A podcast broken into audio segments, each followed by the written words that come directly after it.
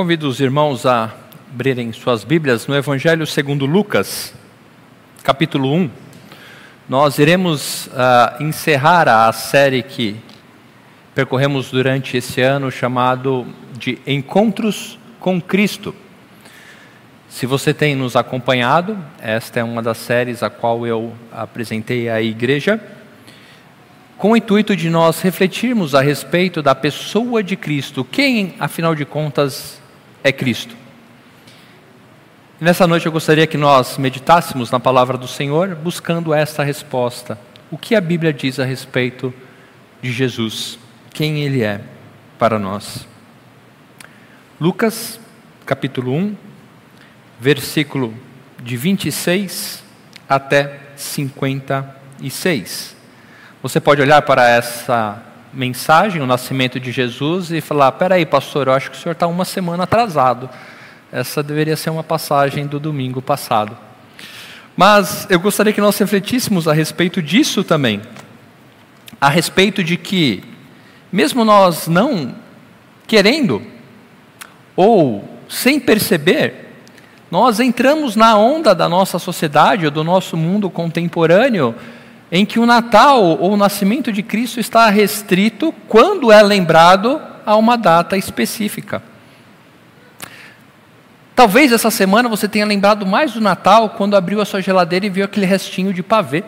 Falou, opa, tem aqui algo que remete ao Natal. Ou ainda tem a cestinha de cerejas, de lixias na sua fruteira e quando você vai pegar você se lembra que semana passada foi Natal. Ou então, na Semana Internacional de Troca de Presentes no shopping. Então você lembra ainda que foi Natal semana passada. Então eu creio que pela providência de Deus nós iremos refletir na palavra do Senhor e lembrar a respeito de quem Cristo é, por esse fato narrado nas Escrituras. Acompanhem comigo então Lucas capítulo 1, a partir do versículo 26.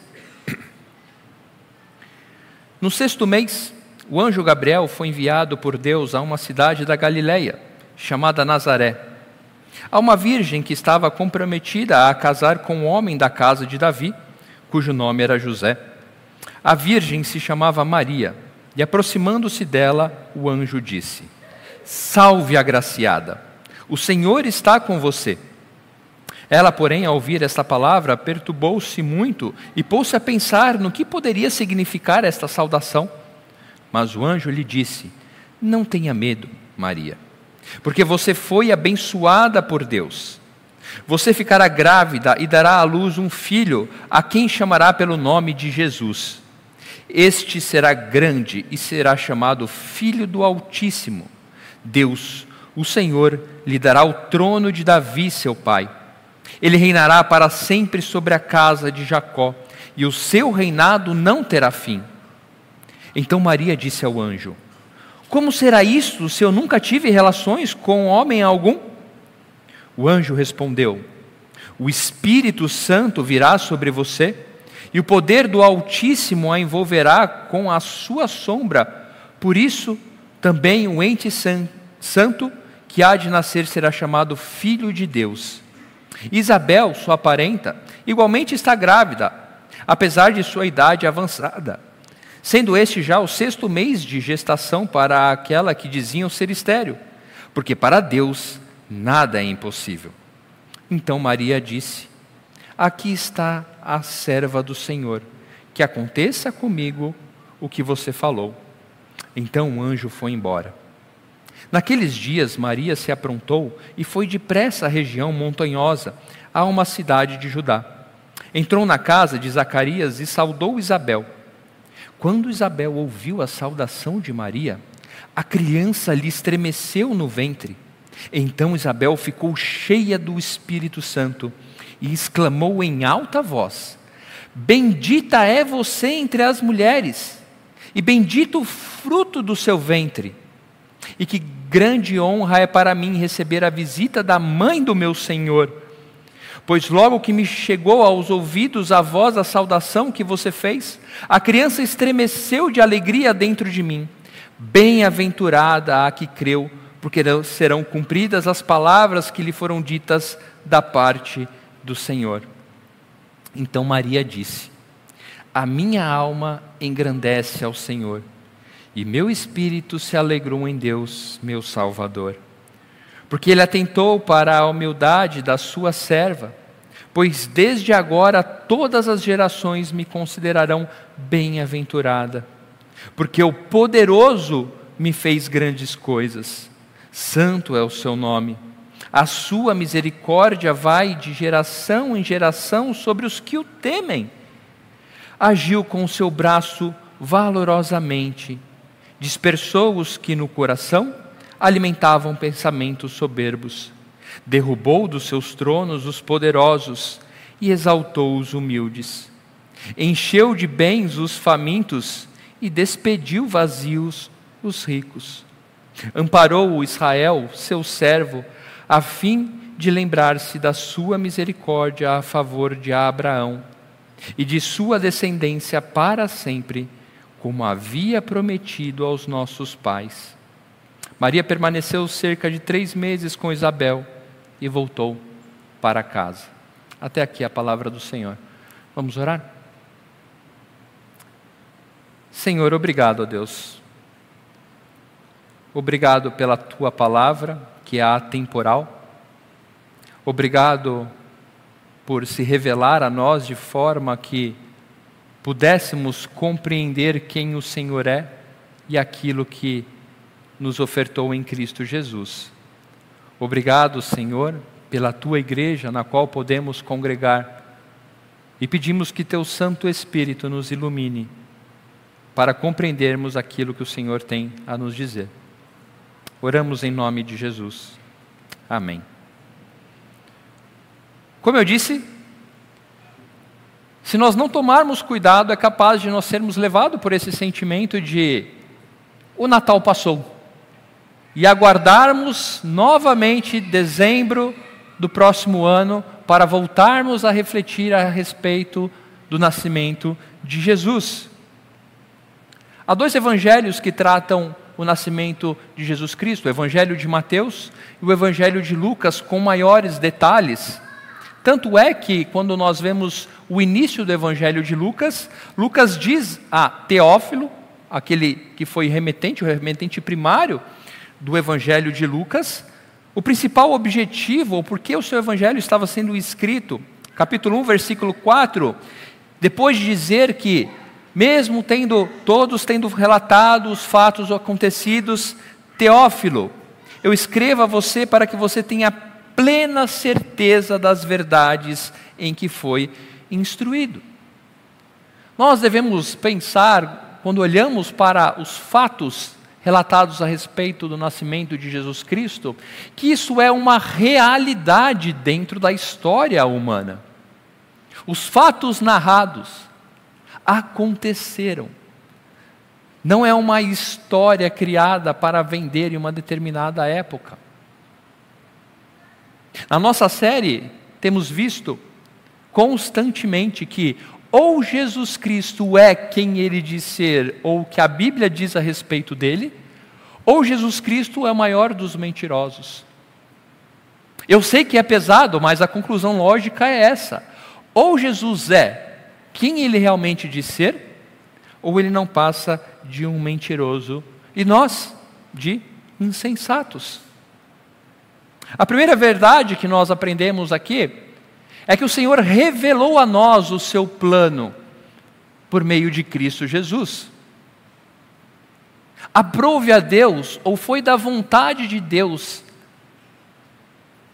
que nós tivéssemos conhecimento daquilo que ele havia feito para nós. Vejam que o anúncio do anjo Gabriel, destinado a Maria primeiramente, também é um anúncio a todos nós a respeito do que Deus tem como um propósito para nós. E principalmente para aqueles que creem em Cristo Jesus. Aqui somos apresentados a Maria, a primeira receptora desta mensagem. E esse é um grande ponto que ao longo da história vem sendo discutido. Qual a relevância de Maria nessa história? E devemos tomar cuidado para não entrarmos ou nos apegarmos a extremos.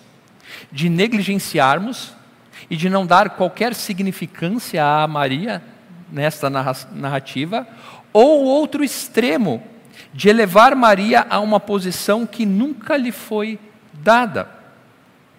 Vejam o primeiro ponto. Devemos considerar Maria como alguém que, na história, foi escolhida de forma distintiva para ser apresentada.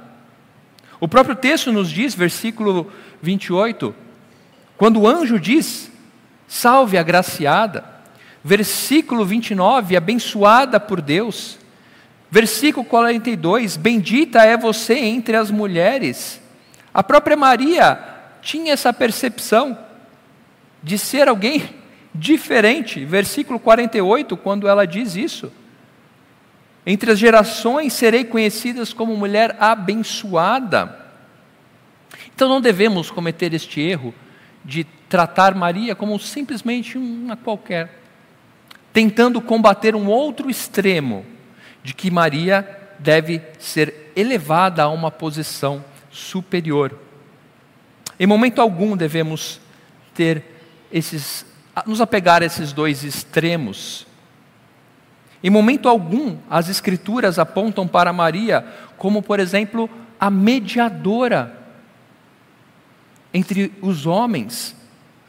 Você deve já ter ouvido essa expressão. Nós não vamos nos adentrar profundamente a estas questões a, respeito da idolatria ou da veneração de Maria, mas a verdade é que as Escrituras, em momento algum, nos permitem elevar Maria a uma condição em que nem ela mesma se colocou. Maria não é mediadora entre Deus e os homens. Maria cumpriu o seu papel como a virgem que viria dar à luz ao Messias, como profetizado por Isaías, Isaías capítulo 7, uma virgem dará à luz ao Messias. Mas Maria não continuou perpetuamente nessa condição. Hoje aqui pela manhã, o reverendo Daniel expôs muito bem essa questão da expressão sobre virgens. Nós vimos um bom exemplo hoje pela manhã de que virgens também poderiam, essa expressão virgem, também era uma conotação para moças, jovens ou damas. E muitos se apegam a esta expressão para colocar que Maria não era de fato virgem, liberais propriamente dito. Mas o texto nos ensina que essa expressão virgem também dá indicação da sua condição com relação a relacionamentos com homens. A própria Maria disse aqui, versículo 34: Como seria isso se eu nunca tive relações com homem algum? Então, quando cremos no nascimento de Cristo Jesus, devemos crer que Maria estava na sua condição como virgem, não tendo relações com homens, mas que essa condição não se perpetuou, como defendem outros, de que Maria não teve pecado e que permaneceu nessa condição ah, perpetuamente. Alguns textos bíblicos que nos ensinam isso, por exemplo, em Mateus 1, quando narra essa questão também, quando José despertou do sono e o anjo então lhe falou, fez como o anjo do Senhor lhe havia ordenado e recebeu Maria por esposa. Mateus 1, capítulo 20, é, versículo 25. Porém, não teve relações com ela enquanto ela não deu à luz um filho a quem pôs o nome de Jesus. Então, Mateus nos diz que realmente José não teve relações com Maria até que ela gerasse a Jesus. Marcos, capítulo 6, versículo 3, nos lembra quando Jesus, então, na sua terra natal, é confrontado por aqueles que o conheciam, e as palavras são estas: Não é este o carpinteiro, o filho de Maria e irmão de Tiago, José, Judas e Simão? As suas irmãs não vivem aqui entre nós? E por último, de forma alguma entendemos que Maria possui uma posição aquém daquilo que ela teve como a abençoada. Vejam como o próprio Jesus se refere a Maria em Lucas 11, 27. Aconteceu que ao dizer Jesus essas palavras a uma mulher que estava no meio da multidão, ou seja, Jesus estava pregando, ensinando, disse a ele e argumentou e erguendo em alta voz a mulher dizendo a Jesus: Bem-aventurado o ventre que concebeu você e os seios que o amamentaram? Jesus, porém, respondeu: Pelo contrário, mais bem-aventurados são os que ouvem a palavra de Deus e aguardam.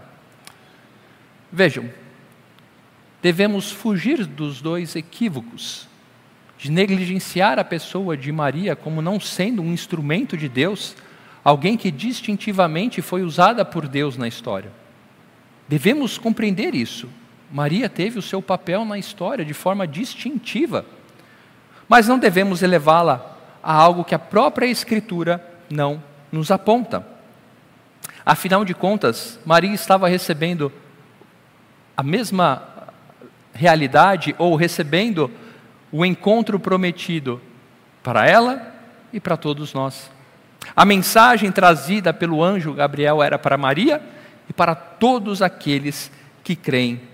Afinal, o bebê que iria ser gerado no ventre de Maria também era o seu redentor.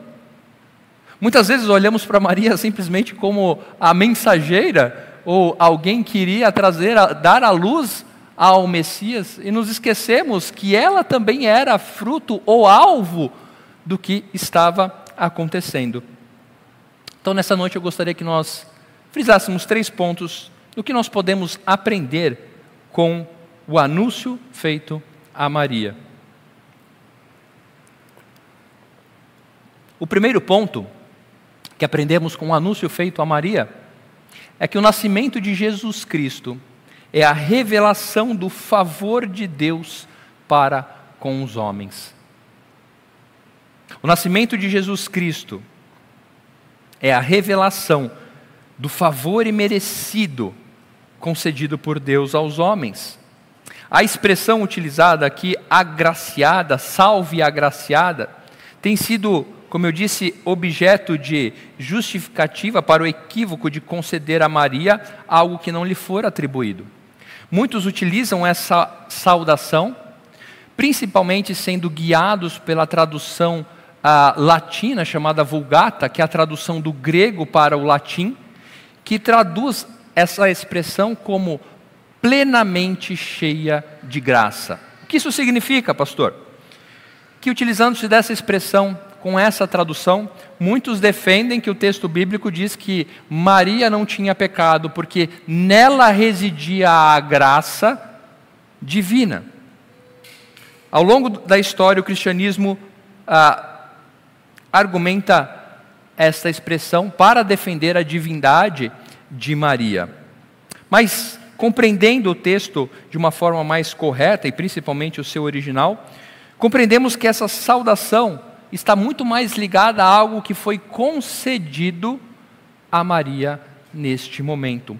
Um favor imerecido. Vejam que essa expressão, agraciada ou achada em graça ou concedida graça, essa mesma expressão é utilizada apenas duas vezes no Novo Testamento. E as duas vezes que ela é utilizada é para indicar o favor de Deus para com Maria e o favor de Deus para com todos os crentes. Em Efésios 1, de 3 a 6, nós encontramos essa mesma expressão.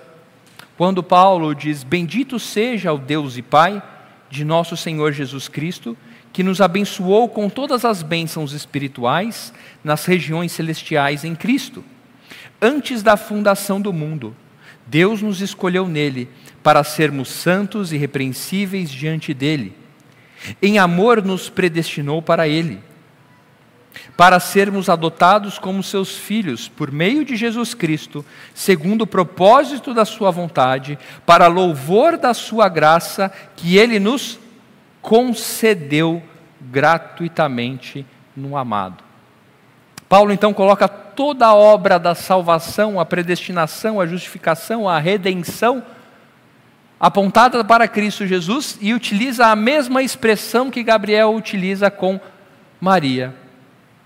Ou seja, o anúncio a Maria é de que ela estava sendo favorecida da parte de Deus, que ela estava recebendo aquilo que ela iria gerar no seu ventre como graça da parte de Deus.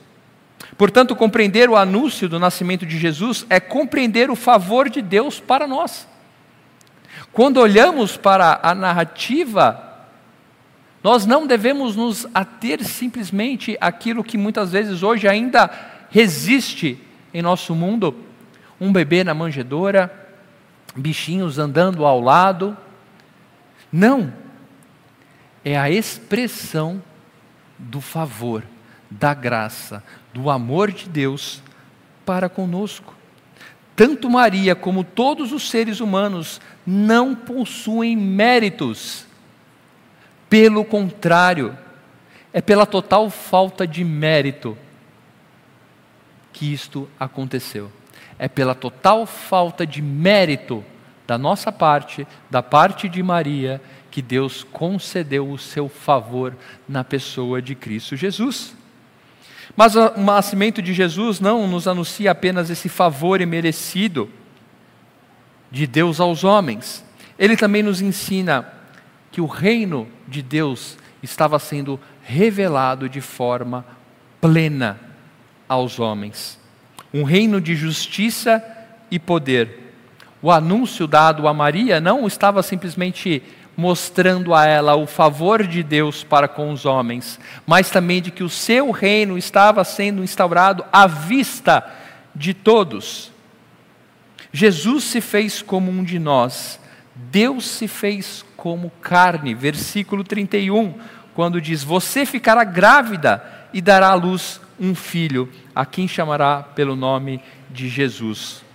O favor imerecido da parte de Deus consiste em que Jesus se torne como um de nós, para conquistar aquilo que nenhum de nós seria capaz. O nascimento de Jesus Cristo apresenta para nós o favor imerecido de Deus para com os homens, mas também demonstra como este favor seria aplicado. Deus se fez carne Jesus se fez como um de nós para salvar pecadores da condenação eterna.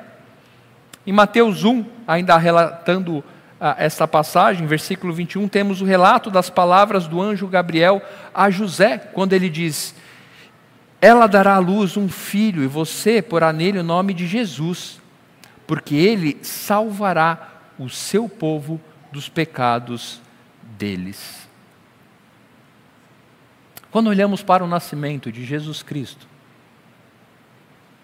compreendemos o favor imerecido de Deus para conosco, compreendemos que Deus desejou revelar a nós que nós não tínhamos condição de nos achegarmos a Ele, e por isso, graciosamente, Ele enviou o seu Filho. Não havia nenhuma necessidade, a não ser amor. Não havia nenhuma necessidade a não ser graça. E por conta disso, o presente que nos foi dado, o verdadeiro presente, eu costumo dizer isso para as crianças, principalmente na época do Natal. O maior presente, crianças, que vocês podem ter na vida de vocês é saber que um dia Jesus nasceu para que pudesse morrer pelos seus pecados. Os shoppings estão cheios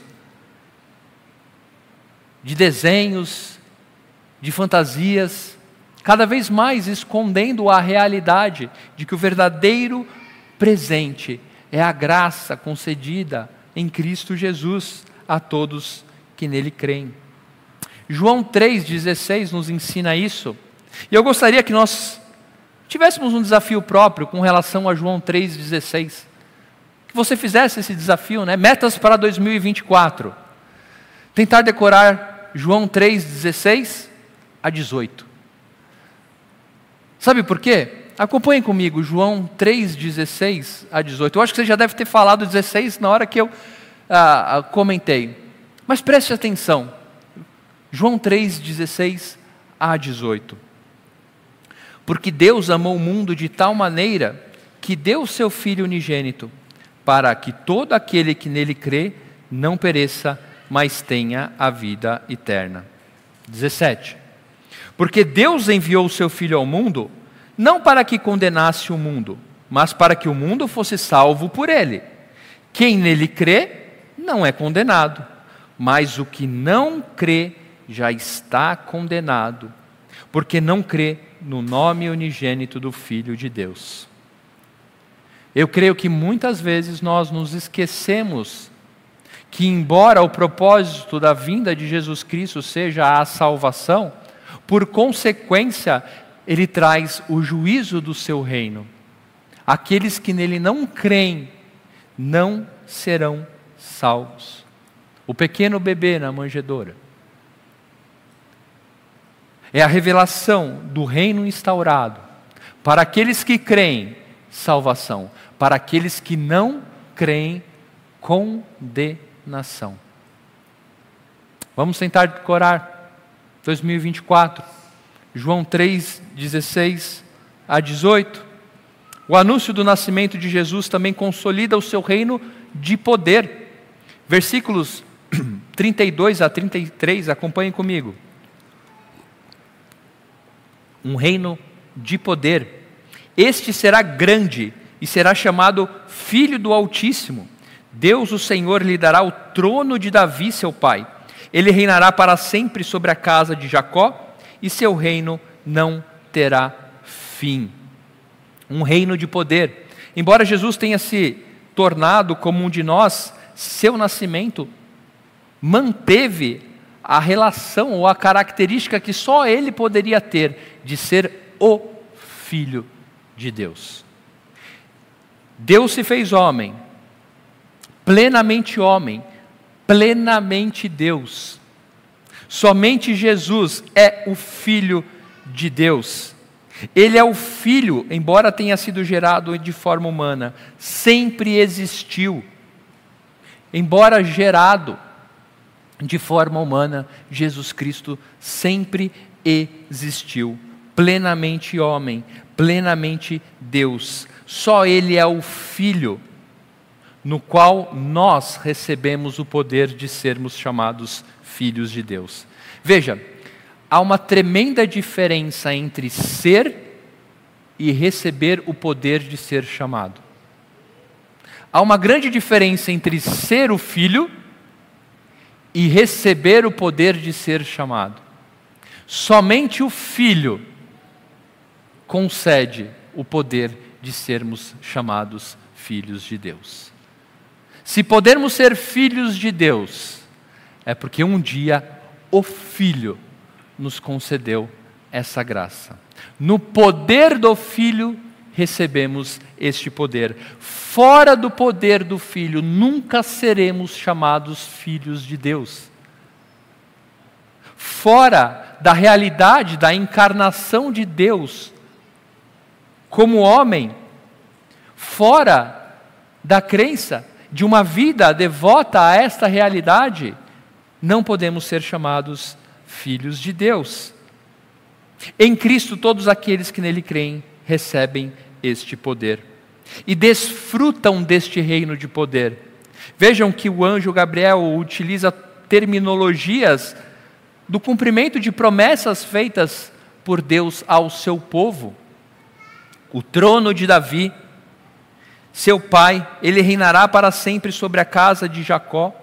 O seu reinado não terá fim. Depois, no cântico de Maria, ela reconhece também Versículo 54: Amparou Israel, seu servo, a fim de lembrar-se da sua misericórdia, a favor de Abraão e de sua descendência para sempre, como havia prometido aos nossos pais. O tema do sermão desta noite é um encontro prometido. Um encontro prometido por Deus, desde Gênesis, quando o Senhor prometeu que o descendente da mulher viria a pisar o descendente da serpente.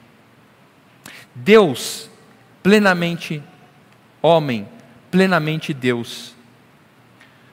Favor imerecido, um reino instaurado debaixo da ação divina da Trindade. Para poder, pode parecer ser estranho para nós, mas eu creio que até mesmo nós temos levado, nos levado pela diminuição destes fatos. E somente nesta época, dezembro, entre o dia 25 e 24, voltamos a pensar a respeito destes fatos. Mas o que eu queria que nós pensássemos é: isso tem que ser a base, isso tem que ser uma das bases da nossa fé. Crer que realmente Jesus nasceu nestas circunstâncias, com estes propósitos, para estes resultados. É isso que muda a nossa vida, é isso que vai mudar a nossa segunda-feira, o dia primeiro, isso que vai mudar as nossas decisões, isso é a forma que nós enxergamos o mundo. Tem que passar por esta narrativa. Como eu disse, essa nossa série, ela continuamente faz essa pergunta: quem Jesus é para você? Afinal de contas, você experimenta de uma vida que condiz com o que você diz a respeito de Jesus Cristo? Quem Ele é para você? Você compreende que tudo isso se deu por uma ação divina? Versículos 35, 37 e 39 a 44 mostram isso quando Maria diz: Mas como é que isso vai acontecer? O anjo respondeu, versículo 35: O Espírito Santo virá sobre você e o poder do Altíssimo a envolverá com a sua sombra. Por isso também o ente santo que há de nascer será chamado Filho de Deus. Depois, quando ela se encontra com Isabel, versículo 39, naqueles dias Maria se aprontou e foi depressa à região montanhosa, a uma cidade, entrou na casa de Zacarias e saudou Isabel. Quando Isabel ouviu a saudação de Maria, a criança lhe estremeceu no ventre, então Isabel ficou cheia do Espírito Santo. E o que o Espírito Santo fez Isabel proclamar? Exclamou em alta voz: Bendita é você entre as mulheres, e bendito o fruto do seu ventre. Grande honra é para mim receber a visita da mãe do meu Salvador. O nascimento de Cristo Jesus se deu além de qualquer condição humana, obra sobrenatural da revelação da glória de Deus a todos os homens. Paulo, quando escreve a Tito, ele nos lembra disso, que a graça salvadora de Deus se manifestou a todos os homens. O nascimento de Cristo Jesus é a expressão da glória de Deus manifesta a nós. Deus decidiu se revelar a nós. Em Cristo Jesus, isso se fez carne aos nossos olhos, para compreendermos o seu amor para com aqueles que nele creem, para compreendermos a oferta do meio pelo qual podemos ser chamados filhos de Deus e da qual podemos experimentar. Isso é um ato sobrenatural. Sabe por que eu estou dizendo isso?